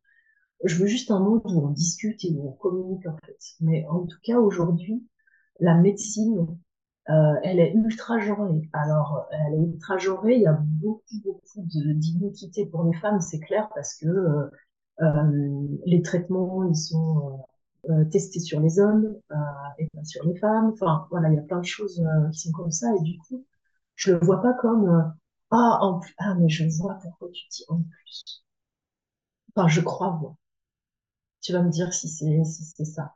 C'est parce qu'on voit le cycle et avoir ses règles comme un et qu'on se dit si en plus j'ai une pathologie qui est liée à ça, zut quoi, c'est la double peine. Alors, moi, j'avoue que avant euh, mon arrêt de pilule, parce que j'ai commencé à prendre la pilule jeune, enfin à 16 ans, enfin jeune, c'est pas très jeune pour quand j'entends les témoignages de, des filles qui commencent à prendre la pilule à 11 ans parce qu'elles ont euh, de l'acné. Ça, ça me rend dingue. Mais bon, c'est un autre bah sujet. ouais. Euh, et du coup, pareil, euh, qui camoufle les premiers symptômes d'une endométriose ou d'un SOPK. Et un peu Mhm. comme moi, j'ai commencé du coup à prendre la pilule du coup à 16 ans et ça m'a camouflé aussi beaucoup de symptômes. Mhm. Et donc, quand j'ai fait. donc, en fait, j'avais des douleurs de règles. J'avais des règles. Mes règles duraient longtemps. J'avais ce truc-là déjà, quand même, même sous pilule, mes règles duraient longtemps. Euh, et j'avais des douleurs, mais c'était. Moi, je les classais dans ces douleurs de c'est normal, parce que j'avais été éduquée comme Bah ça. oui. Je vivais Mhm. grandi dans, cette, dans, ce dans ce truc-là. Et c'était pas non plus, ça m'empêchait pas de me lever. Et j'avais une fille euh, dans, dans ma classe, dans ma chambre à l'internat, qui, elle, souffrait énormément euh, aussi pendant ses, euh, ses, euh, SPM. Et moi, vraiment, ça me faisait de la peine pour elle. Et je me disais, euh, la pauvre, quoi. Enfin, voilà, elle, elle avait vraiment. Mhm. Enfin, elle se que je me disais, ok, elle vit un mauvais moment. Moi, j'avais- c'était un peu camouflé, on va dire. Et en fait, j'ai arrêté la pilule au moment où j'ai commencé à euh, me sentir mais tellement mal à cause de la pilule et avoir l'impression que ça faisait déjà... bah, en fait, j'avais fait toute la fin de mon adolescence sous pilule. Donc, en fait, euh, comment dire que j'avais pas du tout vécu ma puberté de manière totalement naturelle. Euh, voilà. Euh, donc, en fait, j'ai voulu l'arrêter. Et en l'arrêtant, du coup, c'était en 2018, j'ai euh, pris une claque parce que je l'ai Mhm. arrêté. J'ai vu mes premières règles sans pilule et j'ai eu des douleurs. Des... C'était horrible. C'était vraiment, mais c'était affreux. Je bougeais plus de mon lit. Ça durait des jours, des jours, des jours. Et là, euh, et là je me suis dit, mais j'ai voulu arrêter ma pilule pour me sentir mieux dans mon corps, pour re-ressentir les choses. Et en fait, j'ai pas pu tenir plus de deux cycles. Parce que vraiment, c'était euh, c'était un enfer. Et pendant tout ce temps, avant quand je prenais la pilule, j'avais déjà plein de symptômes de l'endométriose, sauf que ce n'était pas les symptômes des règles douloureuses. Et en fait, à l'époque, aujourd'hui c'est un peu différent, mais à l'époque, on pensait endométriose uniquement quand on te parlait, tu parlais de règles très douloureuses. Et moi, j'avais été voir des gynécos, j'avais été voir plein, plein de médecins pour tous mes autres symptômes de l'endométriose. Et on m'a jamais, jamais parlé d'endométriose. Et j'ai été voir des gynécos, hein, et j'en ai été voir. hein. On m'en a jamais parlé. La première personne qui m'a parlé d'endométriose, c'est quand j'ai recommencé à aller voir des médecins après un an sans être allée voir des médecins. Voilà, Euh, parce que trop traumatisée. Et, euh, que du coup, j'ai insisté au premier médecin. J'ai dit, bon, ça j'ai fait comme examen, ça j'ai fait comme examen. Maintenant, je veux faire tous les autres examens qui sont possibles. Il me dit, ok, le seul examen que vous n'avez pas fait, c'est le scanner. Bon, je vous fais un scanner. Le médecin euh, en charge du scanner, c'est lui qui, qui est venu me voir, qui me dit, bon, pourquoi vous êtes là en fait? Pourquoi, pourquoi vous passez cet examen? Vous êtes jeune, vous avez l'air en bonne santé, euh, pourquoi vous passez cet examen? Il me prend, s'assoit sur euh, un brancard à côté, et là, il me demande la chose que tous les autres médecins que j'avais été voir pendant des années, que j'aurais aimé fa- qu'ils me fassent. En fait, juste qu'ils m'écoutent. On parlait de l'écoute. Ouais, ouais, c'est Et là, il me demande, et Mhm. là, il me dit, euh, ok, euh, Bon, bah, de tout ce que vous me dites, euh, bah, moi, ça me fait penser à l'endométriose. Il était ni gynéco, ni médecin Ouais. généraliste. C'était le docteur euh, de radiologie, en fait.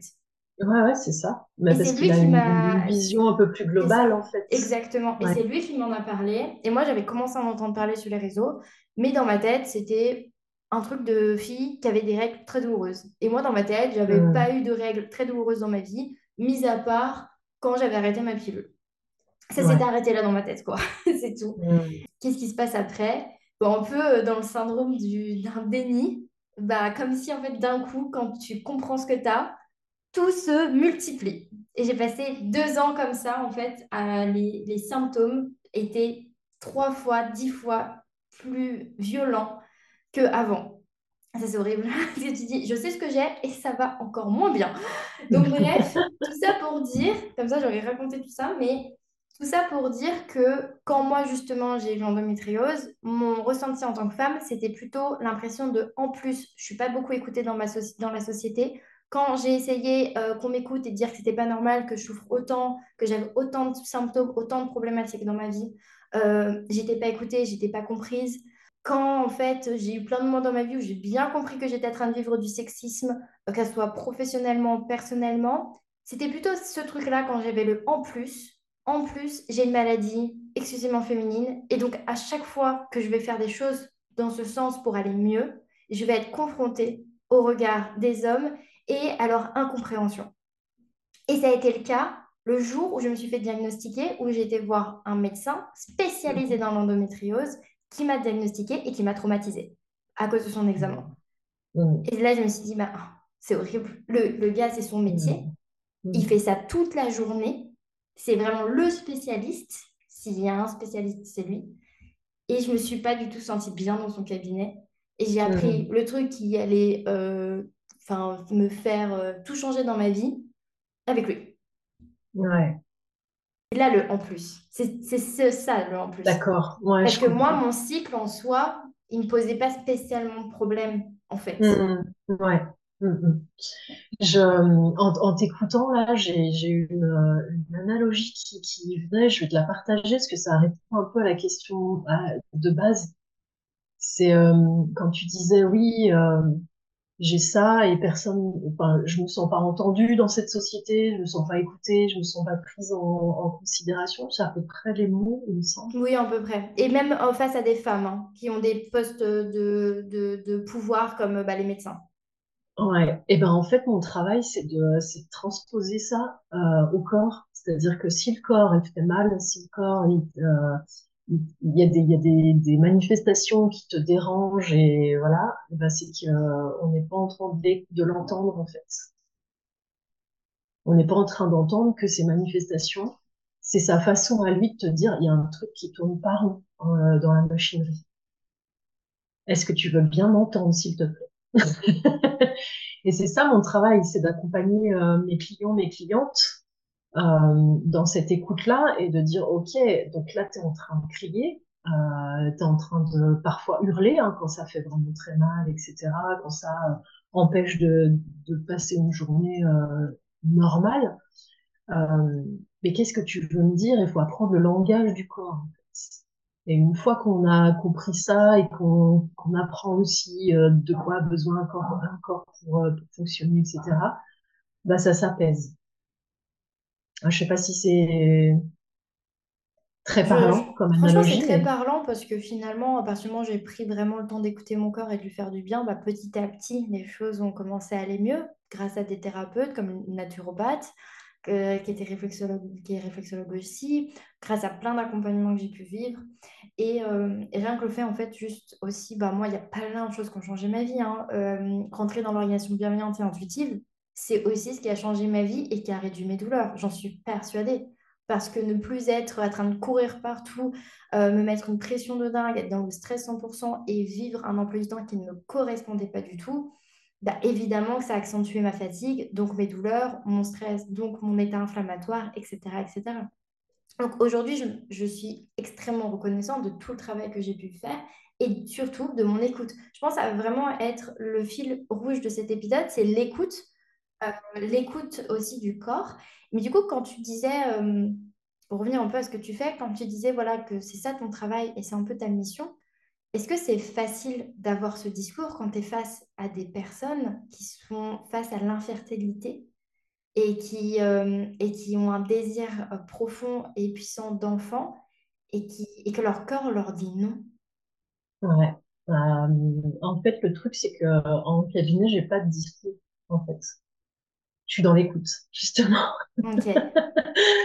Et, euh, Et l'écoute, euh, pour moi, dans l'écoute, il y a aussi une, une façon d'interroger, et une façon d'interroger qui est euh, subtile parce qu'elle ne doit pas imposer mes convictions, mes croyances, parce que voilà, ce qui, mes valeurs, etc. Elles doivent, elles doivent juste, enfin, l'interrogation, elle doit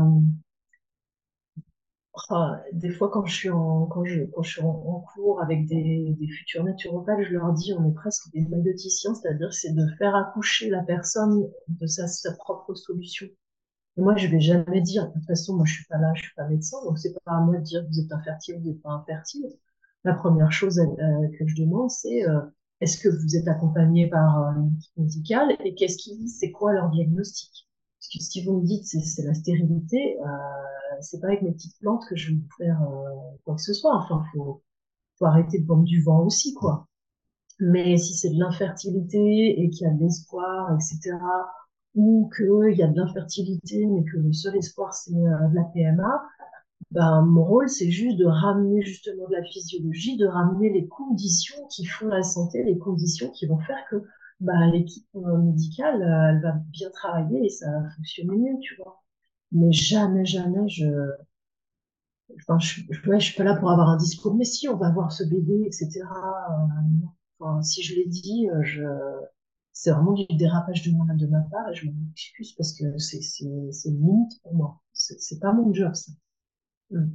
Et que ce soit pour ces problématiques-là ou d'autres, parce que en cabinet, j'en rencontre, je suis généraliste aussi, donc je, reçois tout le monde. Euh, je, enfin, moi, je suis pas là pour guérir du tout. C'est pas, enfin, naturopathe, on n'est pas là pour guérir ou remplacer le médecin du tout. On est là juste pour mettre une hygiène de vie qui euh, apporte les conditions qui font la santé. Après, ça fait, ça fait pas. euh, moi, je sais pas faire plus parce que je ne suis pas médecin, je ne sais pas diagnostiquer et je ne suis pas dans la pathologie. Je sais pas si je suis claire, mais Mm, Totalement. Ce qui est intéressant dans ce que tu as dit, ce que je retiens aussi, c'est qu'il y a une vraie différence entre être infertile et être stérile. C'est pas le, c'est pas du tout la même chose. Donc, ju- juste pour les personnes qui sont peut-être comme moi hyper novices dans tous ces termes, c'est quoi vraiment la différence? Et euh, justement, pour quand quelqu'un nous en parle, qu'on puisse bien écouter et euh, oui. comprendre.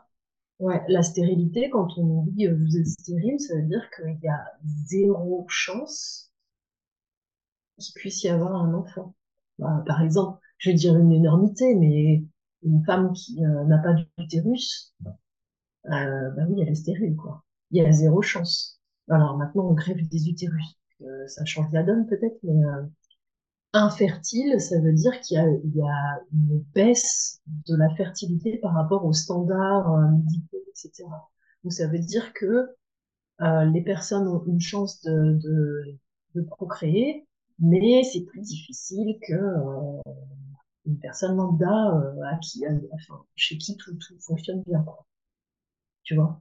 Ça peut être une, une petite réserve ovarienne ou euh, un spermogramme qui est pas super bon. Enfin, tu vois, ça veut pas dire qu'il y a aucune, aucune chance d'avoir un enfant, mais ça, ça va peut-être prendre plus de temps, il faut des aides extérieures, etc. Mm. C'est la grosse différence. Si je me trompe pas, hein, parce que je suis pas médecin, quoi. Bah, merci beaucoup. Merci pour, euh, pour ça. Je t'en prie. On arrive sur la fin de cet épisode Ouais, euh, parce que le temps passe. Euh, Ouais. je sais que euh, les Schtroumpfs euh, vont bientôt terminer, je pense. Ça, c'est une private joke. Voilà. Pour les, pour les parents, je pense que vous comprendrez très vite euh, ce qu'on essaye de dire. Du coup, j'aimerais te proposer, on a parlé plein de choses super intéressantes. J'ai Ouais, aussi beaucoup parlé, j'ai j'ai dit plein de trucs. Euh, cool. j'espère que c'était intéressant pour Ah, toi c'était super intéressant, j'ai de. Euh, et peut-être que bah, voilà, pour les personnes qui ont peut-être traversé des choses similaires euh, aux miennes, euh, ça pourra résonner et dire que il y a du mieux après aussi. Aujourd'hui, j'ai un 35 heures et j'ai toujours mon business à côté. Enfin, ça aurait été Ah, impossible en 2019. Vraiment, c'est Ouais, c'est impossible. comme quoi. Comme Bravo. quoi, merci. Mm. Après, je ne dis pas que l'année, les années que j'ai passées à être 100% en business, donc à gérer mon emploi du temps comme je voulais, n'ont pas aidé à faire une réserve éner- d'énergie pour encaisser cette période. Hein. Je pense vraiment que tout est et ça va avec. Euh, je crois fortement euh, à la pause et au fait qu'on est bien plus euh, énergisé après une pause. Je pense que c'est pareil avec des longues périodes où on a été pleinement à l'écoute de notre rythme. Les périodes qui suivent, on a une réserve qui est un petit peu plus importante. Mais du coup, bien savoir équilibrer et alterner et pas, et pas être pas être partout à la fois et imaginer qu'on est des super-héros. Je pense que c'est mm. important aussi de leur dire. Euh, donc, est-ce que tu as un message, quelque chose que tu as envie de partager au monde, euh, que tu as envie voilà, de, dire? Si tu avais quelque chose à crier sur tous les toits, qu'est-ce que tu dirais aujourd'hui? J'ai un truc débile qui vient, mais euh, ah non, non, mais non, c'est cool. Attends, attends, attends. Euh, qu'est-ce que, qu'est-ce que j'aimerais crier sur tous les toits? C'est hyper bateau, mais que la vie, elle vaut la peine d'être vécue. Mais euh, vraiment profondément, euh, je le dis en, connaissance de cause, d'avoir eu des bas très très bas et, et, d'avoir eu des, des hauts, pas forcément très très hauts, mais ouais, enfin, en tout cas, je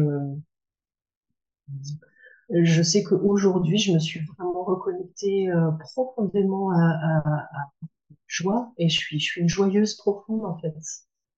Et euh, je dis pas que j'ai pas des moments où ça va pas, etc.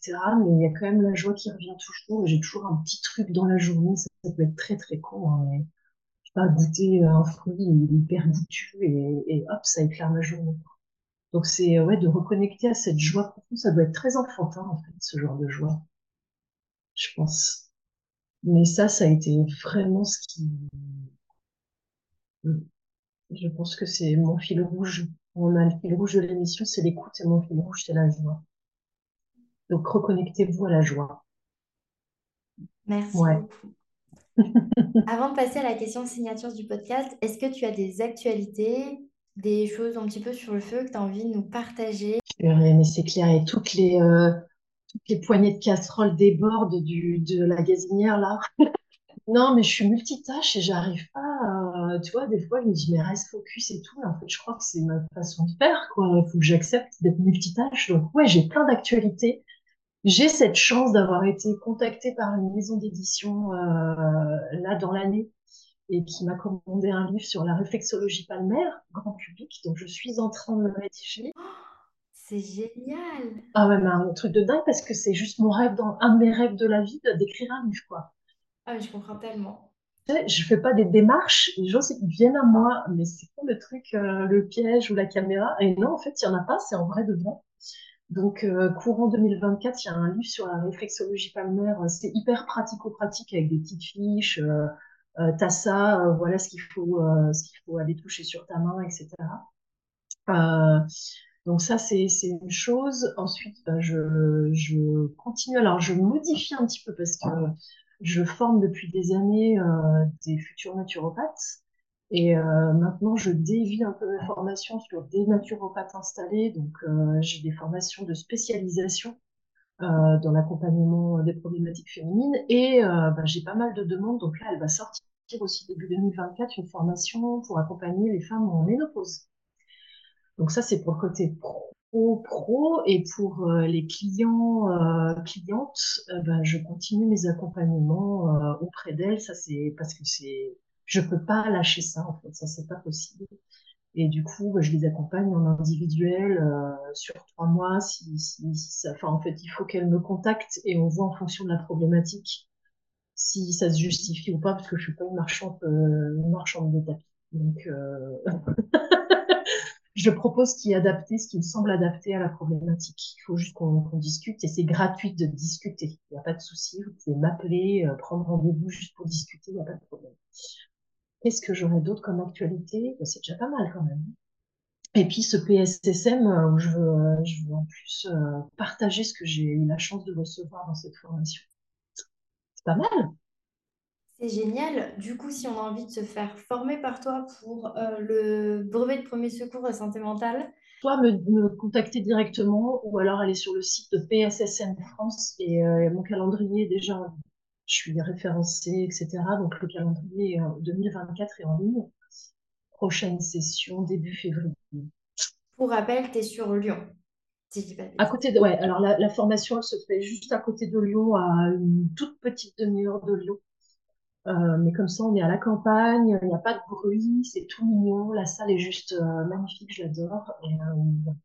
Euh, Trop bien, bah, merci beaucoup. Merci pour toutes ces infos. Je mettrai tous les petits liens qui concernent tout ça dans les notes de l'épisode, bien évidemment. On peut aussi retrouver Carole sur Instagram. Moi, c'est comme ça qu'on je crois que c'est comme ça qu'on s'était qu'on s'était euh, découverte. hein. Clairement, ouais. On s'était rendu compte qu'on habitait euh, pas très loin que... et c'est pour ça qu'on bah, était parti sur une crêpe euh, sur Saint-Étienne. Ouais. On a ouvert avec la crêpe, on termine avec la crêpe. Et puis en plus, ton nom d'Instagram, il est juste trop bien. Il est juste Ah, c'est gentil. Non, mais je trouve trop bien. C'est 28 jours de la vie d'une femme. Je trouve que c'est un super nom. Ça, ça veut tout dire en fait. Donc vraiment, merci beaucoup d'avoir partagé euh, cet épisode avec moi, cette conversation, parce que clairement, moi j'ai bien parlé encore une ah, fois. Bah, je tiens à te remercier de m'avoir offert cet espace aussi, c'est euh, classe et franchement j'adore l'exercice. Avec grand plaisir. Tu reviens quand tu veux pour parler ah, d'autres sujets. Parce que on, a, on a titillé des petits sujets, je me dis, hmm, peut-être qu'on aurait pu ouvrir la porte aussi là. Euh, c'est toujours trop court de toute façon les, les épisodes de podcast. Et maintenant, ça y est, on va pouvoir passer à ah. la question signature. Est-ce que tu es prête? Bah vas-y. ça me fait peur, puis tout à l'heure, ça monte, j'apprécie. Je ne sais pas ce que c'est. Alors, Carole, quelle est ta liberté? Ah, quelle est ma liberté? Hmm. Quelle est ma liberté? Elle a, elle a un support, c'est ma moto. Mais ouais, non, si, ben, c'est ma moto, ma liberté. Mais ça va très très loin, c'est pas juste être sur la route, etc. C'est, c'est, c'est un, un média qui me permet d'affirmer que j'ai ma place sur cette terre et que, et que je peux tout lâcher d'un coup et que c'est pas grave et que je, peux faire des choses moi-même, que je m'autorise des choses. Ouais, c'est ma. Ouais. Elle est trop belle. Merci beaucoup. Je t'en prie. Je te remercie d'avoir écouté l'épisode jusqu'au bout. Pour soutenir le podcast, tu peux le partager à une personne à qui ça plairait, me laisser une note sur ta plateforme préférée d'écoute ou même m'envoyer un message directement sur Instagram pour me dire ce que tu en as pensé. Et n'oublie pas, libre à toi d'oser être toi-même pour créer ta liberté.